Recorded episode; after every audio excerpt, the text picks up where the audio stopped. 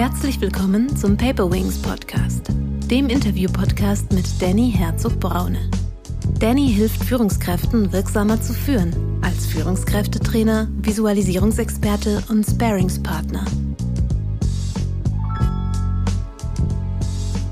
Es geht halt um eine Evolution, um, um eine schrittweise Veränderung, so wie sie für deinen Kontext auch passt durch dieses wenig Strukturierte bei einer offenen Diskussion gerät man oft in so einen Gegeneinander, ohne dass man es merkt und dass man es will.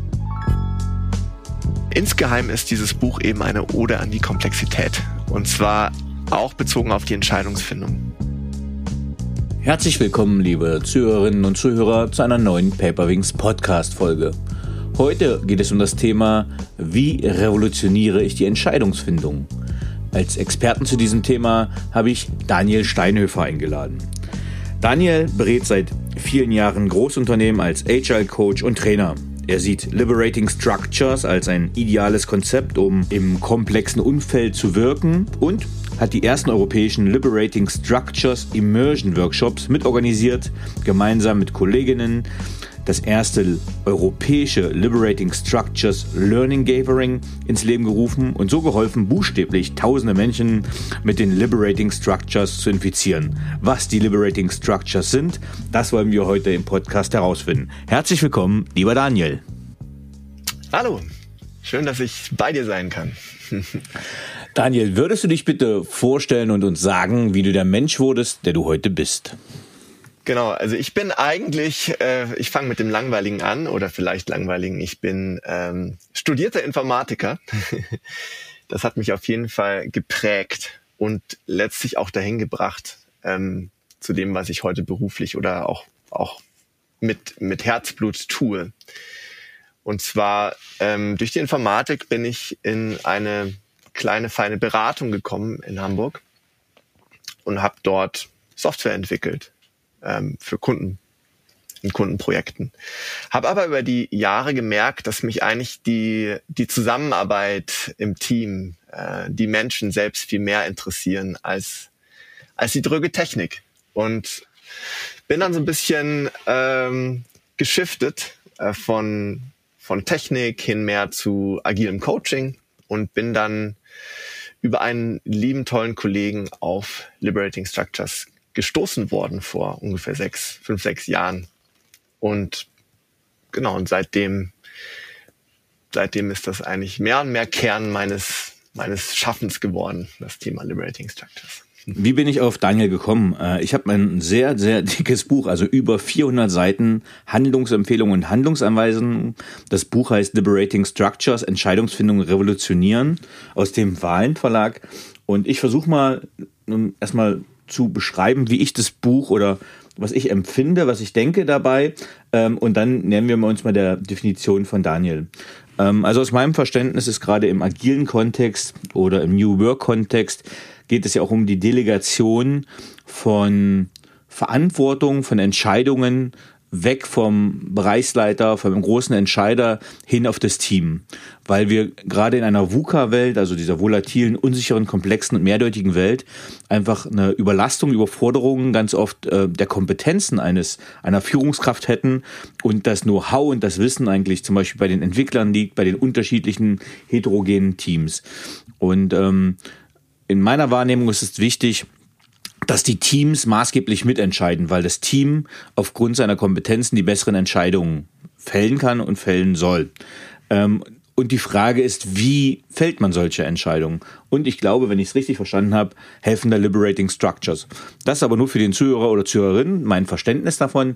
Aber wir haben ja extra einen Experten eingeladen, damit er uns das erklärt. Also, lieber Daniel, was sind die Liberating Structures und worum geht es in deinem Buch? Genau, also Liberating Structures ist erstmal äh, die einfache Erklärung ein Satz an Methoden, die, mhm. ähm, die so gestrickt sind, dass immer alle gleichermaßen beteiligt sind. Das ist so die, die, die ein, eins der Kern, Kerne von Liberating Structures. Also es geht immer darum, wie kann ich mit ähm, beliebig großen Gruppen ähm, bestimmte Aufgaben lösen, die und die sich für uns immer wiederholen in Meetings, auch in der Entscheidungsfindung. Also sowas wie, wie finde ich Ideen? Wie kann ich mich einigen? Äh, wie schaffe ich aus der vorhandenen Expertise ähm, Neues zu extrahieren? Wie, wie schaffe ich es, Erfolge, die schon da sind, nach vorne zu holen und, und zu verstärken? Was verstehst du unter Entscheidungsfindung? Und was sind die Herausforderungen bei Entscheidungsfindung? Genau, also Entscheidungsfindung ähm, ist für mich zumindest in diesem Buch, da geht es nicht darum, äh, was gucke ich heute Abend für, ein, für einen Film an auf der Couch. Das ist natürlich auch Teil davon, also die eigentliche Entscheidung. Aber das Herausfordernde bei der Entscheidungsfindung, so wie ich sie in dem Buch beschreibe, ist das, wie komme ich eigentlich mit einer ganzen Gruppe, mit einem ganzen Unternehmen zu einer Entscheidung. Und dazu gehören klassischerweise ähm, ganz viele Schritte, die einen dahin führen. Manchmal sind die einem ganz bewusst und manchmal passieren die so ein bisschen im Hintergrund. Was ist deine Erfahrung in konventionellen Unternehmen? Ich nehme jetzt einfach mal den KMU-Bereich oder auch Konzernbereich. Also nicht das agile, dynamische Startup, sondern so ne, das, was so das äh, Rückgrat der deutschen Wirtschaft ist, wie dort Entscheidungen gefunden und gefällt werden. Also meine Beobachtung ähm, ist, dass dort, also bei klassischer Entscheidungsfindung, ähm, zum einen immer davon ausgegangen wird, dass dass es die eine richtige, perfekte Entscheidung gibt. Mhm. Also die sich eben nicht, die nicht die, die VUCA-Welt umarmen, sondern noch in dem, in der komplizierten Domäne sich bewegen, wo sie sagen, mit genügend Analyse ist, werden wir herausfinden, was zu tun ist. Mhm. Und, ähm, und das andere ist, dass, dass Entscheidungsfindungen stark durchdrungen sind von dem, äh, von der Struktur des Unternehmens, also von den Hierarchien, von den Machtstrukturen. Aber eben auch von der Art, wie die Leute miteinander umgehen. Und das ist eben in der Regel ähm, so, dass nicht alle, dass, dass automatisch nicht alle beteiligt sein können, weil man Strukturen oder Interaktionsmethoden verwendet, die das verhindern. Wann würdest du sagen, sind diese klassischen Entscheidungsstrukturen gut, wichtig und richtig? Und wann, wo finden sie ihr Ende? Wo sind sie nicht mehr zielführend, hilfreich und gut? Also klassische Entscheidungsstrukturen helfen immer dann, äh, wenn das Problem, was oder die Herausforderung, die ansteht, wirklich eine ist, die man mit Analyse äh, und Planung bewältigen kann. Also das klassische Beispiel, was ja immer genannt wird, ist zum Beispiel eine, einen Sportwagen zu bauen oder mhm. eine, irgendwas aus der Ingenieurskunst oder eine Rakete zum Mond zu schicken, wo Experten beisammensitzen, Berechnungen anstellen, Analysen fahren und es dann zu einem richtigen, wichtigen ähm, Ergebnis schaffen, eine Entscheidung treffen. So und so machen wir das, denn wir wissen, wir kommen dadurch zu dem und dem Ergebnis. Aber würde man da, also ich stelle es mir sagen wir das Beispiel vor, Rakete, wir, wir wollen eine Rakete bauen ähm, und jetzt hat ja, auch da ist ja so ein hoher Spezialisierungsgrad, keine Ahnung, vom Treibstoffexperten über den Materialstoffler, über den äh, Luft- und Raumfahrttechniker. Ähm, dass ja da vielleicht auch Zielkonflikte gibt. Ne? Also äh, wo man sagt, okay, der Treibstoffler sagt, wir müssen das nehmen und dann sagt der Materialprüfler, nee, das geht nicht, weil das ist so heiß, äh, hat so viel Druck. Äh, also da gibt's ja auch Widersprüche. Ähm, auch trotzdem müssen ja dort Entscheidungen gefällt werden, ob A oder B oder C, nehmen wir einen anderen Treibstoff oder mhm. nehmen wir ein anderes Material. Gibt es, ist das dann noch klassisch? Nennen die, nehmen die Liberating Structures? Also wie finden die zum Beispiel Entscheidungen? Und was wäre dann der Unterschied, wenn du sagst, das ist klassisch auf Analyse bezogen, der Unterschied zu Liberating Structures für die Entscheidungsfindung? Äh, vielleicht muss ich das nochmal klarziehen. Also mhm. ähm, genau, Liberating Structures sind erstmal Interaktionsmethoden, die in jedem Umfeld helfen. So, mhm. also auch auch wenn sich dann der Materialtechniker und der Treibstoffexperte austauschen kann, können denen natürlich auch Liberating Structures helfen. Beispielsweise, wie du sagtest, gibt es vielleicht so ein Spannungsfeld. Ähm, wir müssen ähm, gleichzeitig ähm, Gewicht sparen, mhm. äh, materialtechnisch, um die Rakete in den Weltraum zu bekommen und, und die Rakete muss aber stabil genug sein, ähm, damit sie nicht zerbricht oder so. Und ähm, genau, und dann, dann können Liberating Structures helfen. Da gibt es für diesen Fall auch eine ganz spezielle, die nennt sich Wicked Questions. Mhm. Die verzwickten Fragen, die verzwickten Pole, die, die, die vielleicht gegensätzlichen Pole ähm, von so einer Herausforderung, die im Raum stehen, die einmal herauszufinden und zu benennen, um dann in diesem Spannungsfeld eine gute Lösung zu entwerfen. Und da können dann Liberating Structures auch helfen auf jeden Fall. Also Liberating Structures haben erstmal nichts mit Entscheidungsfindung zu tun, mhm. ähm, sondern genau sind immer dafür da, wenn ähm, wenn es also eigentlich für zwei Sachen. Sie bieten eine Art in großen, beliebig großen Gruppen ähm, alle Stimmen zu hören und in die Interaktion zu kommen.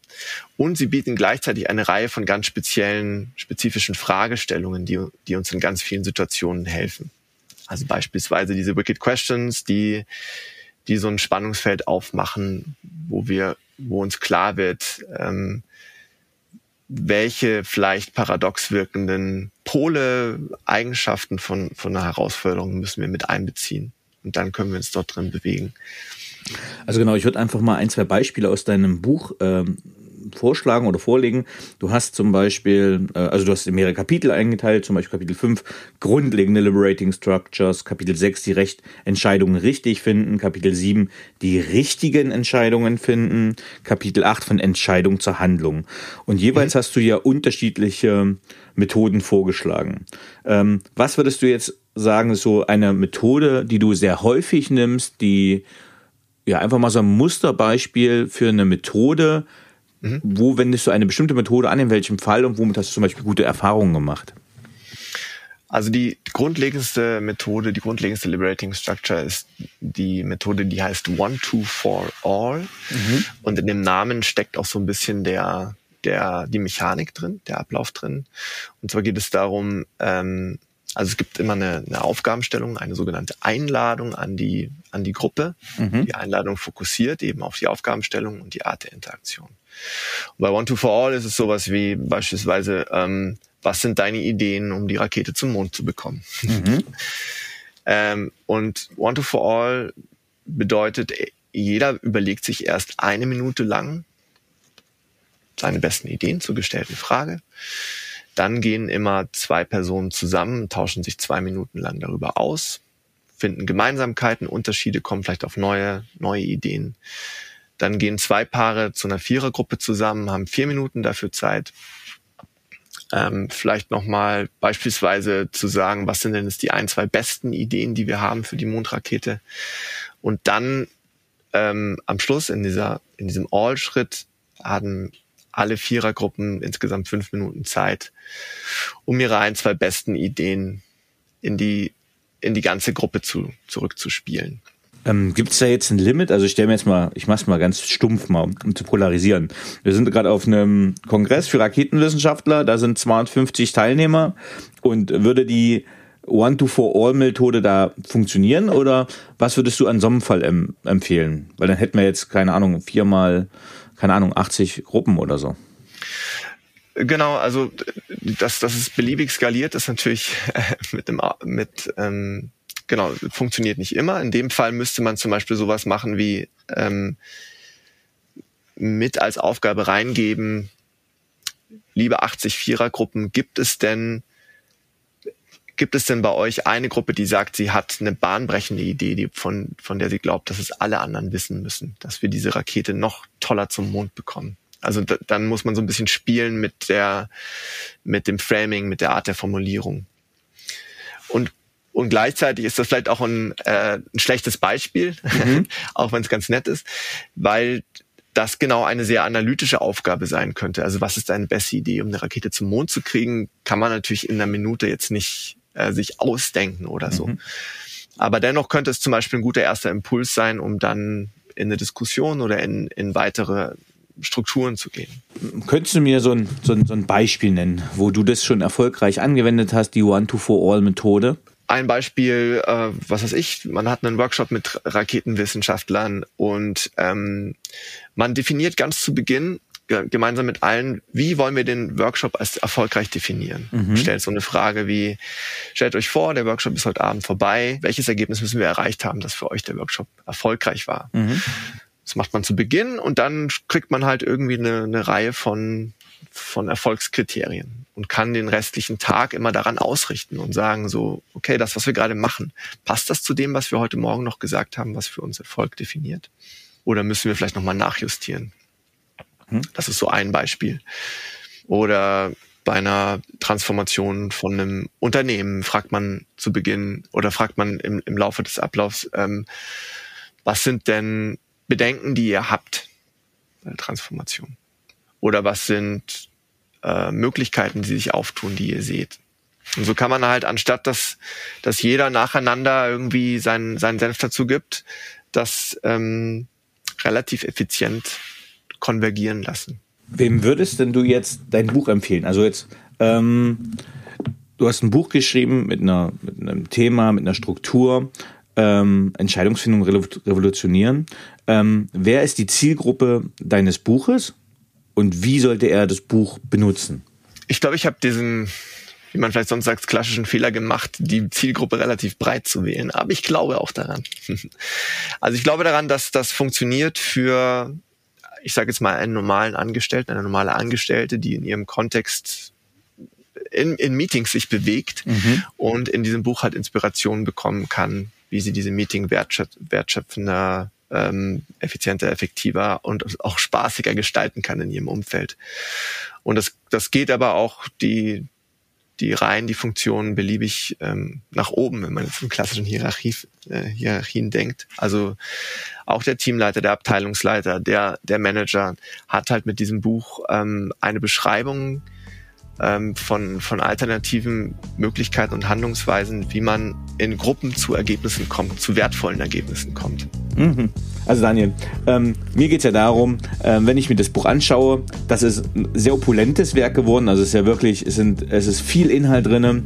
Aber ich tue mich jetzt am Anfang so ein bisschen schwer. Ich sage, okay, ich brauche jetzt mal schnell. Es ist alles drin vermutlich, was es dazu gibt. Aber ich habe einen Workshop, ich habe eine Herausforderung und ich weiß nicht, wie ich die jetzt gerade lösen soll. Und ich möchte aber mein Team da einbeziehen. Wie mache ich das am besten? Hast du da ein Beispiel oder eine Erfahrung, die du uns mit uns teilen kannst? Also da fallen mir zwei Sachen dazu ein. Erstens, äh, das Buch selber ist so gestrickt, ähm, dass, dass es mehrere Möglichkeiten anbietet, eine passende Methode aus diesem relativ oder richtig großen Methodenkasten der Liberating Structures, den ich auch in dem Buch beschreibe, herauszusuchen. Mhm. Es gibt eben diese Einordnung in die Kapitel, die du schon genannt hast. Ähm, also was ist, was sind grundlegende Strukturen? Wie kann ich vielleicht Entscheidungen richtig finden? Wie kann ich eine Gruppe einstimmen? Wie kann ich äh, von der Entscheidung zur Handlung kommen und so weiter?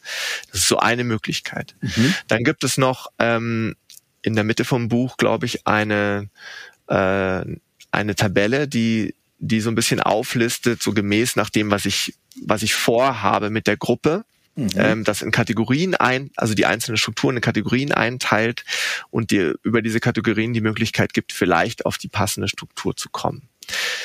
Beispielsweise gibt es die Kategorie Offenlegen. Mhm. Also Offenlegen von Informationen, äh, Offenlegen von Ideen, die schon im Raum sind.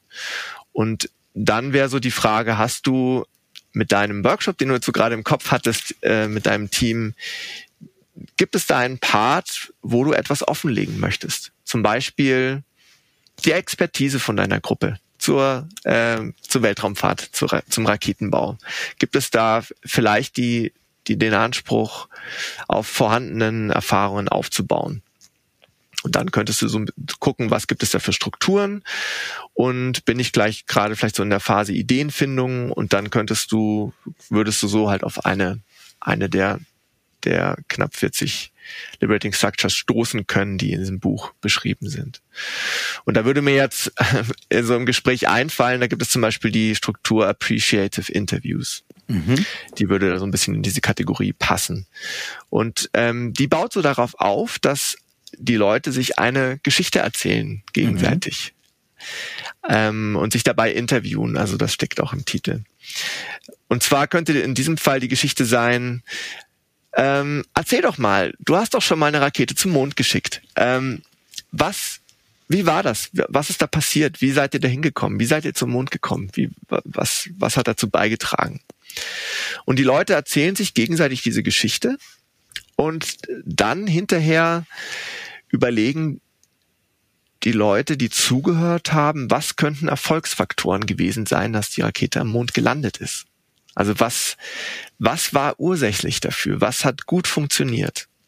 Und überlegen dann gemeinsam, ob sich bestimmte Faktoren in den Geschichten wiederholen. Mhm. Und der letzte Schritt ist dann, dass die Leute überlegen, wie können sie diese Faktoren vielleicht im eigenen Kontext stärken. Also was muss getan werden, damit wir wieder zum Erfolg kommen, nach dem, was wir gesehen haben, was vermutlich das letzte Mal auch zum Erfolg geführt hat. Das wäre so, das wäre so ein Beispiel. Und jetzt mal weg von der Raketentechnik. Ähm, ich arbeite als äh, agiler Coach in der Regel mhm. in, äh, für Unternehmen. Und ein Beispiel, was mir zu so spontan einfällt, ich ähm, ich habe ich hab zum Beispiel mal in einem Team Kanban mhm. ähm, eingeführt. Und es gab einige im Team, die in, in anderen Unternehmen schon erfolgreich Kanban verwendet hatten. Und anstatt den kompletten, einen kompletten Workshop zu machen, wo ich nur erzähle, wie Kanban funktioniert und wie gut ich das finde, hatte ich dann eingebaut eine Session von Appreciative Interviews, wo die Leute, die schon Erfolg damit hatten, einmal erzählt haben, was, was zum, also wie die, wie die Situation, die erfolgreiche Situation mit Kanban abgelaufen ist, um den anderen die Möglichkeit zu geben, Erfolgsfaktoren in diesen Geschichten zu erkennen. Und dann auch gleich zu überlegen, wie können wir eigentlich, ähm, wenn wir dann Kanban einsetzen, auf was müssen wir achten, damit es auch für uns vielleicht erfolgreich wird. Okay, also für die Zuhörerinnen und Zuhörer, die Kanban vielleicht nicht kennen, also Kanban ist ein, ja, ein, ein Tool, ein Werkzeug, was man digital oder analog machen kann. Also am besten Fall einfach ein großes Whiteboard an der Wand zum Beispiel, wo Projektabläufe, Produktabläufe ähm, dargestellt sind in drei Spalten im einfachsten Fall. Äh, ja, was ist zu tun, was ist gerade in Arbeit und was ist erledigt. Ähm, und an deinem Beispiel sagt man einfach, wie kann ich eigentlich die das, was erfolgreich bereits implementiert wurde, in das Gesamtunternehmen weiterbringen und auch weiterentwickeln durch bisher gemachte Erfahrungen, richtig? Genau, ja. Wen muss ich alles mit einbeziehen in so ein Team, in so einen Workshop, äh, in die Liberating Structures? Also wen darf ich nicht vergessen? Äh, wer sollte auf jeden Fall mit bei sein? Wer sollte nicht bei sein? Gibt es da Regeln? Also das, das Tolle an Liberating Structures selbst ist, dass du die Möglichkeit hast, alle einzubeziehen, mhm. äh, was, was oft vielleicht ein bisschen irrsinnig, irrsinnig anmuten mag, weil das in der Regel immer bedeutet, dass es, dass es, dass ein Meeting anstrengend wird, dass die Zeit nicht reicht. Und bei Liberating Structures, Structures hast du die Möglichkeit, auf einmal alle einzuziehen, einzubeziehen, ohne dass der zeitliche Aufwand für, für ein Meeting nennenswert größer wird. Im Gegenteil, meistens sind die Meetings deutlich effizienter. Ähm, genau. Es gibt aber bestimmte Gruppen, die ähm, so ein bisschen der, der andere Part deiner Frage. Es gibt bestimmte Gruppen, die vielleicht oder Menschen, die vielleicht Schwierigkeit haben mit Karten mit Liberating Structures. Also beispielsweise Leute, die in den klassischen Interaktionsstrukturen, sowas wie eine offene Diskussion, in der Lage sind oder gelernt haben, sich dort für ihren eigen, eigenen Begriff sehr effizient und einfach durchzusetzen. Mhm. Also die, die, die, die wir oft die Lauten nennen. Mhm. Die extrovertierten Alpha-Tiere. Die extrovertierten, genau. Mhm. Und äh, oft sind es vielleicht auch Führungskräfte, die so, die ein, ein Meeting dominieren und die dann in der Lage sind, ihre eigene Meinung vielleicht schneller durchzubringen wohingegen viele anderen eben keine Chance haben. Und das ist auch genau ein Einsatzzweck oder ein einer der ähm, Beweggründe, um Liberating Structures einzusetzen. Eben auch alle anderen gleichermaßen die Möglichkeit geben, ihre, ihre Ideen, ihre Fragen, ihre Anmerkungen mit reinzubringen. Und diese, mit, diese Extrovertierten, diese, diese stark, diese ähm, Meinungsstarken, mhm. haben vielleicht eine, ein Problem damit, wenn sie auf einmal nicht mehr so effizient durchrennen können durch die Meetings, sondern gewissermaßen gezwungen sind, sich diesen Regeln von Liberating Structures zu unterwerfen böse gesagt. Mhm. Oder gut gesagt, die eben genau wie alle anderen nun die Möglichkeit haben, beizutragen. Nicht mehr und nicht weniger. Also es geht ja im Prinzip auch darum, ähm, eine Egalität herzustellen, also eine Gleichheit, äh, dass alle gleichberechtigt sein sind in ihrer Stimmendurchsetzung, richtig? Genau. Das wird dann immer noch ähm, natürlich durchdrungen von Gruppendynamik und so weiter. Also beispielsweise ähm, bei dem One Two for All kann es immer noch sein, dass ein, eine sehr meinungsstarke Person dann die Zweier- und Vierer-Gespräche dominiert.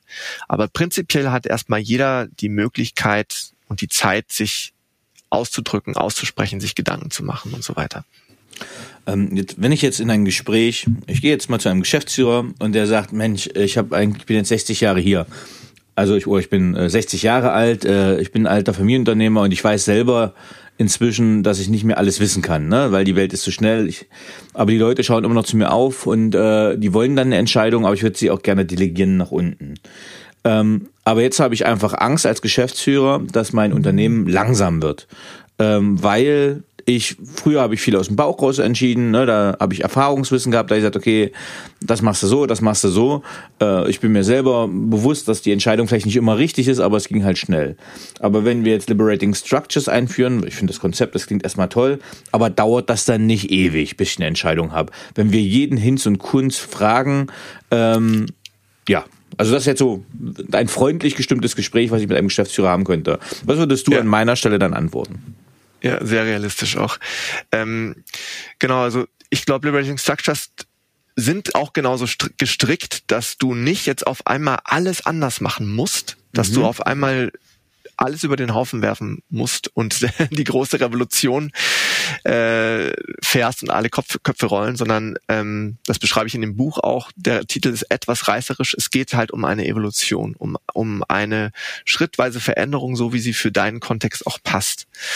Also lieber alteingesessener Geschäftsführer, ähm, du kannst, wenn das denn dein Bedürfnis ist, ähm, die Leute mehr einzubinden, mehr auf die Expertise deiner MitarbeiterInnen aufzubauen, bestimmte Strukturen einsetzen, um das zu verstärken. Und das Schritt für Schritt. Also du kannst, bleiben wir bei dem Beispiel, ein Appreciative Interview verwenden, mhm. um um herauszufinden, wie die Vertriebskette optimiert werden kann oder so. Weil die Erfahrungen vielleicht nicht bei den immer bei den Managern des Vertriebs liegen, sondern sowas dann oft die kleinen in den kleinen Geschichten der einzelnen Vertriebsmitarbeiter ste steckt und mit Liberating Structures hast du halt die Möglichkeit, das effizient nach oben zu spülen. Mhm.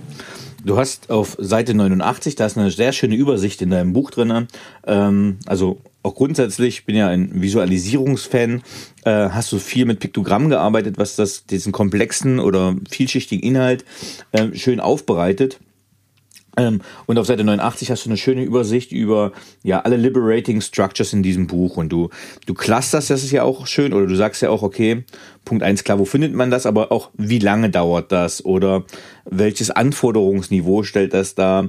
Wie viele Beteiligte können bei sein? Ähm, ja, und dann sind noch viele weitere, wofür ist geeignet, wofür ist es nicht geeignet.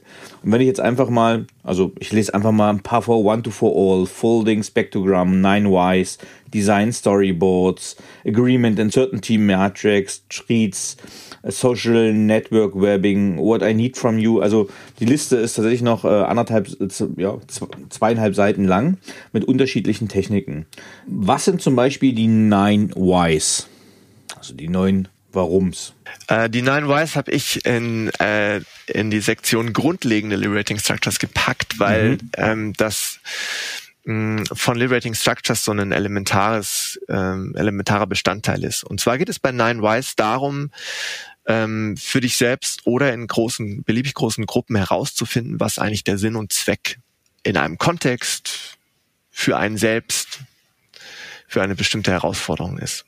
Und Nine Wise ähm, ist eben auch eine strukturierte Art und Weise, das nach, das nach oben zu spülen.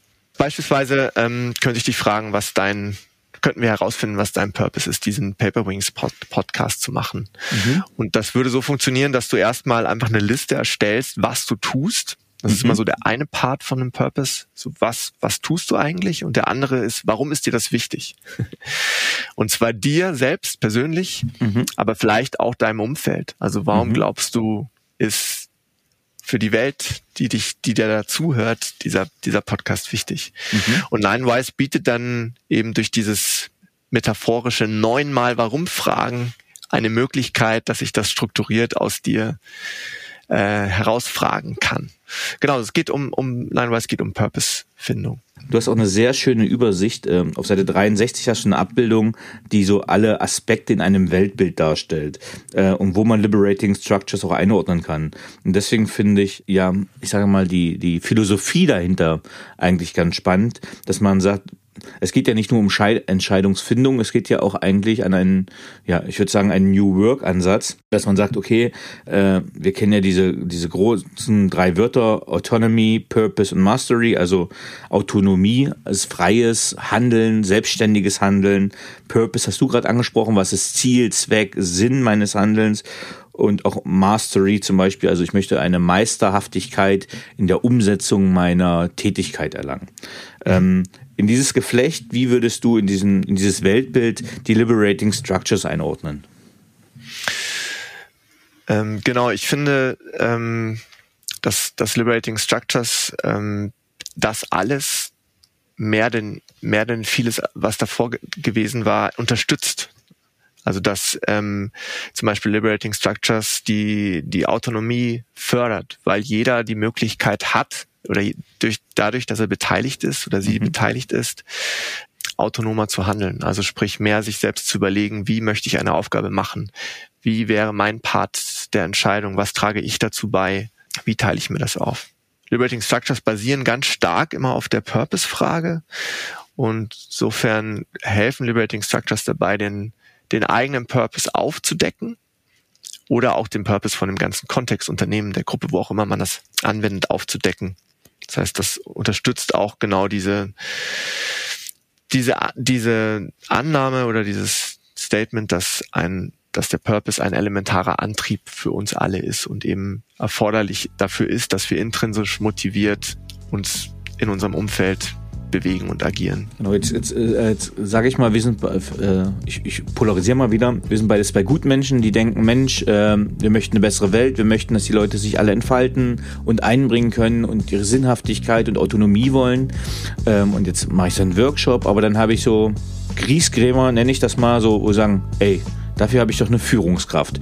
Äh, die wird gut bezahlt, die soll die Entscheidungen treffen. Warum fragen die mich jetzt als einfachen Entwickler, als einfachen UX-Designer, wie das gesamte Programm aussehen soll? Also hast du auch Erfahrungen, wo einfach Blockierer sind oder Leute sagen die, nee, ich will das auch nicht. Also wo ich sage, ich möchte dazu nicht gefragt werden, ich habe dazu keine Meinung, keine Expertise etc. Ja, total, genau. Also vielleicht ist es so ein bisschen, für mich in meinem Buch beschreibe ich das so ein bisschen als Gegenpol, stimmt nicht so ganz, zu den vorher beschriebenen extrovertierten Führungskräften, die vielleicht ähm, durch Liberating, Liberating Structures ein bisschen eingebremst werden. Es gibt immer auf der anderen Seite, so wie du es beschrieben hast, Leute, die das vielleicht gar nicht wollen. Die wollen vielleicht gar nicht beteiligt werden. Ähm, sei es, weil es ihnen unangenehm ist, weil sie halt eher introvertiert sind und ihr ganzes Leben sich ähm, im, in der letzten Reihe verstecken konnten und das für, für die auch völlig fein ist. Ähm, oder eben, wie du sagst, weil sie sagen, das, das ist irgendwie nicht mein Metier. Das heißt, ähm, was kann man dazu sagen, dass man, wenn man Liberating Structures einsetzt, sich das immer sehr bewusst machen muss, dass es diese diese Art von Menschen gibt oder diese Bedürfnisse gibt. Und ähm, ich, ich hatte definitiv den Fehler gemacht, anzunehmen, dass alle Liberating Structures toll finden müssen. Mhm. und dort, äh, genau, und bin dort auch auf, auf die Schnauze gefallen und bin angeeckt und musste das ähm, mehr oder weniger schmerzhaft eben lernen, dass es genau diese ganz, dieses Spektrum an Personen gibt, die zufrieden sind, so wie, wie wir miteinander umgehen. Und was dann halt hilft, ist klar, das natürlich ernst zu nehmen in dem Moment, aber vielleicht auch ähm, vor, vorneweg oder hinterher nochmal gemeinsam zu überlegen oder zu reflektieren. Ähm, erstens, ob das wirklich ob das wirklich stimmt. Also das, das kann ja auch so eine Sache sein. Also ist es wirklich so, dass ich ich nicht beteiligt sein will oder auf oder gibt es irgendwie einen Bereich, wo ich doch beteiligt sein will und mich nervt nur die die Art, wie ich sonst beteiligt werde oder nicht beteiligt werde. Und das andere ist, ähm, man kann auch immer so Alternativen anbieten für Leute, die die sich nicht so ganz wohlfühlen, sich da so reinzustürzen. Das ist ein bisschen abstrakt, was ich erzählt habe. Also beispielsweise, wenn ich sowas frage wie ähm, was war deine schmerzlichste Erfahrung bei der, der Transformation, die wir jetzt hinter uns hatten? Dann ist manchen das vielleicht zu viel, dieses schmerzlich, dieses Tiefe mhm. oder so, mhm. dass man denen dann immer noch eine Alternative anbietet und erlaubt, denen so zu antworten, wie sie halt möchten. Also sagt, was ist deine schmerzlichste Erfahrung? Oder falls du es nicht schmerzlich fandest, was hat dir gestunken? Oder war es dir, wenn es, wenn du auch was Gutes dran fandest, was fandest du vielleicht gut daran? Also das auch nicht immer so in eine Richtung zu framen. Das ist dann halt die, die große Kunst der, des Facilitierens, der Moderation, das mit Leuten umzugehen, die natürlich auch durch Liberating Structures nicht auf einmal wegfällt oder so. Ich glaube, vielleicht äh, ist das auch der, der Ansatz, den ich jetzt gehen würde. Ich sage, okay, ähm, also wenn man jetzt auch so schaut, wenn man so holokratische Modelle anschaut, äh, wo diese Tribes, Kreise etc. sind, aber dass man einfach sagt, okay, man, man bildet einfach einen Interessenskreis von Projekten. Keine Ahnung, ich mache mal ein, ein klassisches Beispiel, die Betriebsfeier. Wer möchte sich kümmern, die Betriebsfeier mitzuplanen? Ne? Wann habe ich die die, die gerne äh, auch Familienfeiern im privaten Bereich plant, die ich sonst gar nicht auf dem Schirm habe, weil sie halt die Buchhalterin ist, wo ich das vielleicht nicht gedacht hätte, ganz klassisch, dass die da jetzt Lust drauf hat. Aber dass ich sage, okay, plant das Sommerfest, plant die Betriebsfeier und bilde einen Kreis von Freiwilligen und in diesem Kreis könnte ich dann, weil ich weiß, sie sind intrinsisch motiviert, diese Strukturen anwenden. Würde das so passen als Beispiel? Ja, total. Also das ist nochmal der auch die Idee von Liberating Structures halt niemand zu zwingen, sondern dass sie immer in dem lokalen Kontext dann auch passen. Und da kann ich mir gut vorstellen, dass man mit Liberating Structures eine Planung einer einer eines Sommerfests ähm, auch auch lustig gestaltet. Also das ist halt auch ein Part von Liberating Structures. Es ist halt oft, wenn man in ein Meeting geht und dann geht eine Diskussion los, dann äh, beobachte ich halt mehr und mehr, wie nicht immer, aber oft vielleicht auch die Stimmung so ein bisschen sinkt und man in so bestimmte Sprachmuster reinkommt. Der eine sagt, äh, wir brauchen unbedingt ähm, bei der Sommerfeier ein, ein was weiß ich, ein Heuwagen. Mhm. und anstatt dass dann der nächste sagt, ja, coole Idee, ist es ganz, sind wir ganz schnell dabei zu sagen, ja, aber der ist, der ist teuer. Ja, aber ich, ich finde was anderes wichtiger. Und durch dieses, durch dieses ähm, wenig strukturierte bei einer offenen Diskussion gerät man oft in so einen Gegeneinander, ohne dass man es merkt und mhm. dass man es will und dass es nötig ist. Und deshalb hilft, ähm, hilft auch dieser Aspekt von Liberating Structures mehr zusammenzukommen, weil diese, diese speziellen Fragestellungen oft sehr, also viel zielgerichteter sind, als wenn man einfach sagt, lass, lass uns über das Sommerfest reden. Und dann beispielsweise guckt man eben nur auf die, erstmal nur auf die Dinge, die man machen will, ohne sie zu bewerten. Und dann bewertet man erst die, den Heuwagen, was man so hat und, und sagt halt gemeinsam, ah ja, okay, ich finde den Heuwagen gut, ich nicht so gut. Was kostet der? Also es ist so, es ist eben strukturierter, gerichteter. Ähm, wir haben das jetzt alles durchgeführt. Ich sage jetzt nicht, wie das Sommerfest war, weiß ich jetzt nicht, wir machen mal ein fiktives Beispiel. Aber wie komme ich jetzt in die Evaluation? Ne? Also wie überprüfe ich und reflektiere ich Entscheidungen, wenn ich sie so gefällt habe? Also der Geschäftsführer ist jetzt auf dem Sommerfest, das ist jetzt ein sehr plastisches Beispiel, aber trotzdem, wir können ja auch eine Produktentwicklung nehmen. Also das Sommerfest entscheidet sich in der Regel danach, ob gute Laune war oder ob das Bier kalt war und die Bratwurst warm. Ich mache es mal ein mhm. bisschen einfach gehalten. Aber bei einer Produktentwicklung zum Beispiel, du bist ja auch Informatiker, bei einer Softwareentwicklung, wie überprüfe ich und reflektiere ich Entscheidungen, ob die jetzt auch gut ge geworden sind? Zum Glück gibt es da auch die Liberating Structures. genau, es gibt ähm, es gibt eine Reihe von Liberating Structures, die auch genau darauf abzielen, mhm. ähm, das, was passiert ist, zu reflektieren. Wir haben schon eine genannt, die ist Appreciative, das ist wieder das Appreciative Interview. Mhm. Das könnte man auch dazu verwenden und irgendwie Erfolgsgeschichten von dem Sommerfest zu extrahieren oder so, um die beim nächsten Sommerfest dann noch noch mehr in den Vordergrund zu bringen. Aber ich nenne mal ein anderes Beispiel. Beispielsweise ähm, What, So What, Now What ist so eine typische Reflexionsstruktur. Und da geht es darum, also das basiert ähm, auf der sogenannten Inferenzleiter. Ich mache das jetzt nicht zu kompliziert, aber die, das ist so eine Beobachtung, dass wenn wir uns Gedanken machen oder vielleicht sogar Entscheidungen treffen, immer so eine, Reihe, eine Reihenfolge von ähm, von, von Gedankenschritten haben. Also zuerst beobachten wir irgendwas. Wir, wir nehmen irgendwas wahr. Es ist ein Fakt. Dann fangen wir an, das zu interpretieren. Wir sagen zum Beispiel bei dem Sommerfest, äh, niemand war betrunken. und dann interpretieren wir das. Die Stimmung war nicht gut. Und dann äh, ziehen wir eine Schlussfolgerung. Wir müssen das nächste Mal ähm, nicht nur Bier anbieten, sondern härtere alkoholische Getränke. Und dann rede ich mit meinem Chef über das Sommerfest und ich sage ihm aber am Ende nur wir brauchen härteren Alkohol. Mhm. Und er hat nichts von meiner, von den restlichen Gedankengang mitbekommen und denkt sich wahrscheinlich, sag mal, Daniel, du spinnst doch.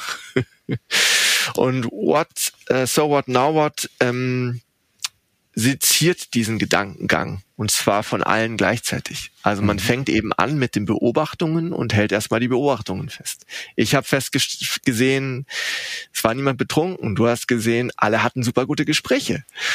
Ähm, mhm.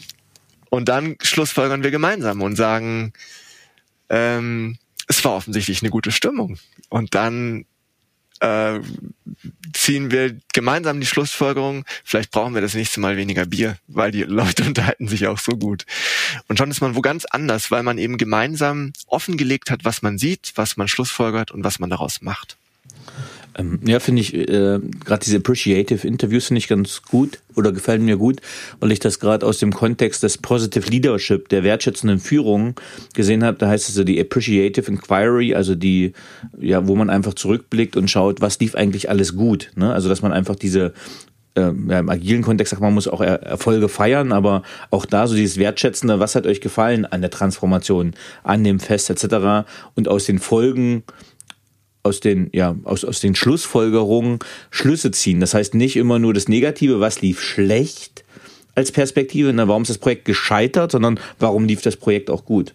Finde ich ein super Ansatz.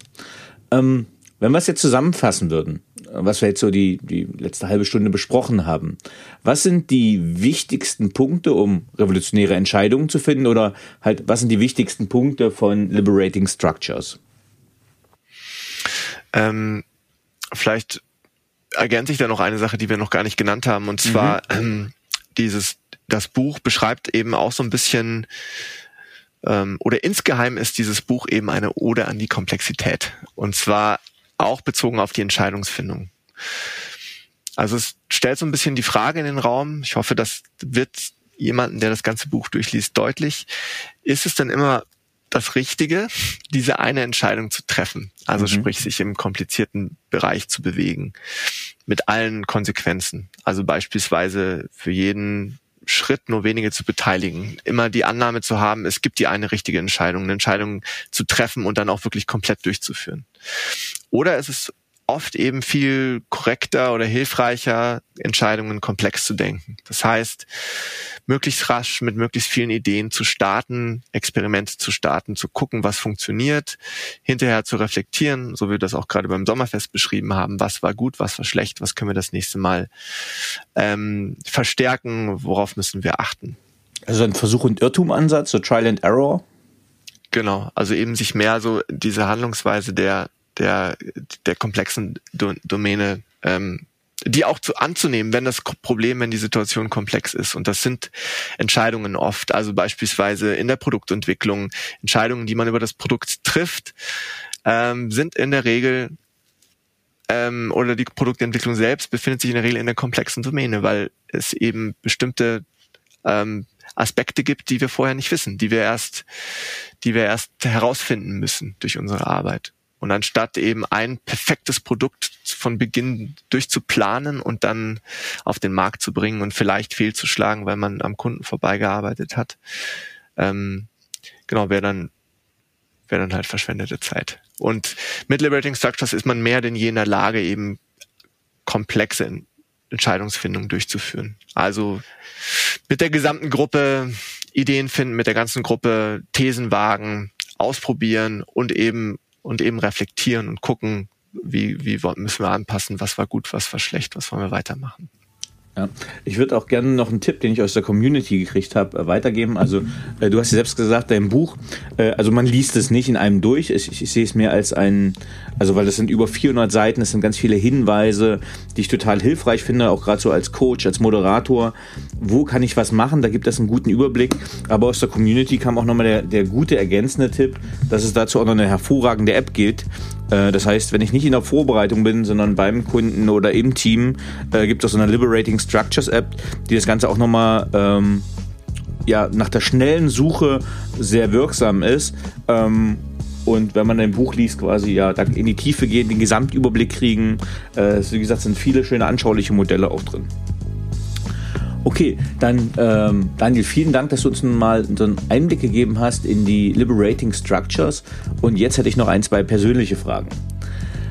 Auf welchen beruflichen Fehler oder Erfahrung hättest du gerne verzichtet?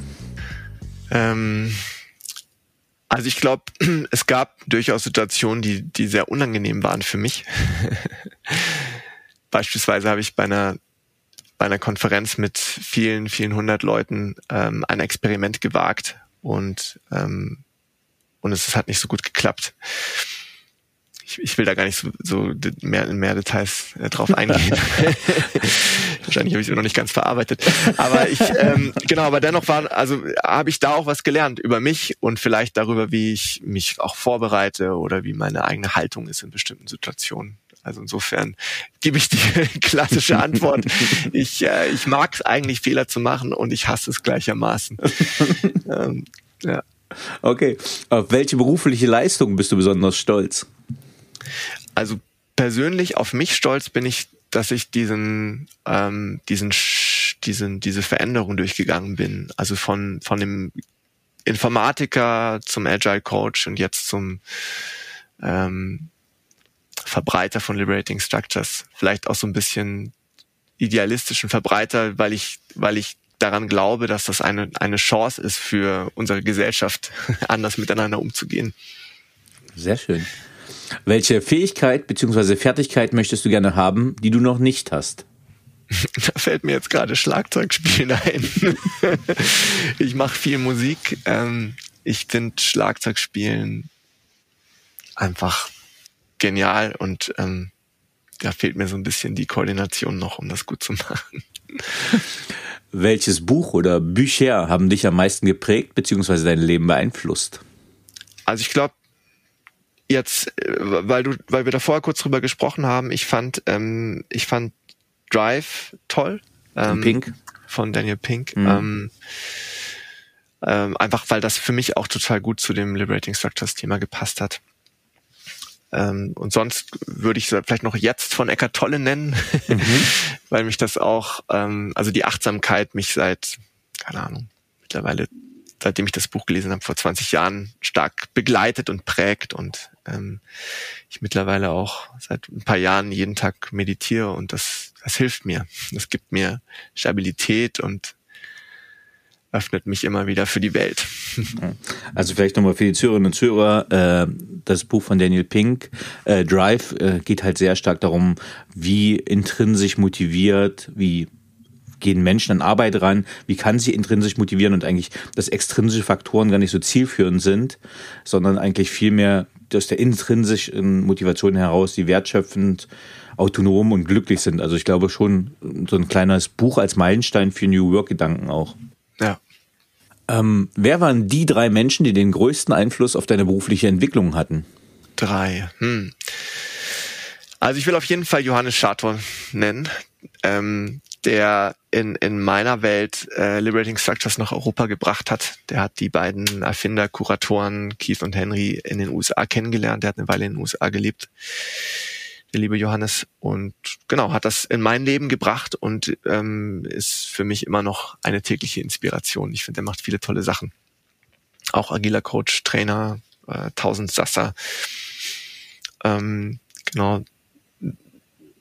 Dann vermutlich meine Eltern, weil, weil sie beide ähm, auch Informatiker waren früher und mhm. mich so ein bisschen in diese Richtung gebracht haben, Informatik zu studieren oder schon als kleiner Junge irgendwie äh, am Computer Spiele zu programmieren und solche Sachen.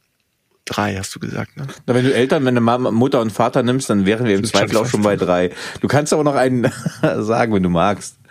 Ähm, in meinem allerersten Job ähm, gab es jemand, der, der Peri Kalinteris, der hatte, ähm, der hatte mir gezeigt, wie, wie entspannt eigentlich Arbeiten sein kann. Also ich irgendwie so frisch oder halb noch in der Uni und, und mit ihm in einem Team Software entwickelt haben wir.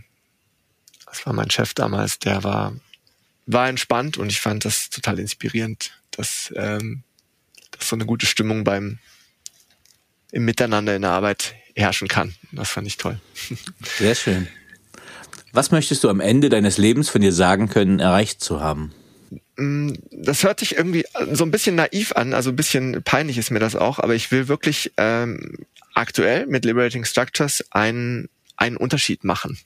Und meine, meine Hoffnung ist, ähm, das in mehr Bereiche des Lebens reinzubringen. Also natürlich mhm. ähm, in, in Firmen, in Unternehmen, aber auch in die Bildung.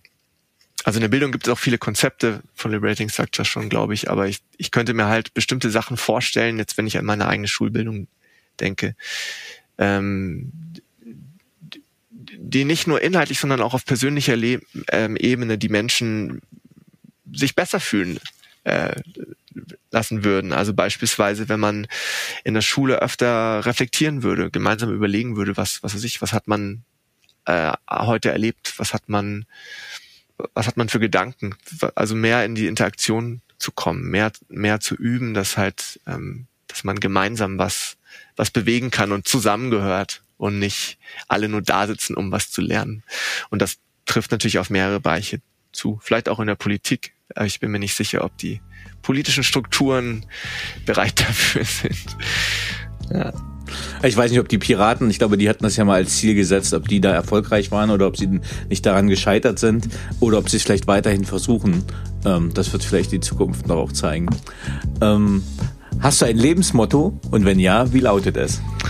Äh, ich glaube, gerade heißt es, lass dich nicht so stressen, Daniel. ja, ist doch ein gutes Credo. Äh, lieber Daniel, vielen lieben Dank, dass du dir die Zeit genommen hast für den Paper Wings Podcast und dass du heute mein Gast warst. Es hat mir viel Spaß gemacht, Danny. Dankeschön. Tschüss. Tschüss. So, liebe Zuhörerinnen und Zuhörer, ich hoffe, Ihnen hat dieser Podcast gefallen. Wenn er Ihnen gefallen hat, hinterlassen Sie gerne ein Abo, eine positive Bewertung und empfehlen Sie diesen Podcast weiter. Bleiben Sie gesund. Mit besten Grüßen, Ihr Danny Herzog Braune.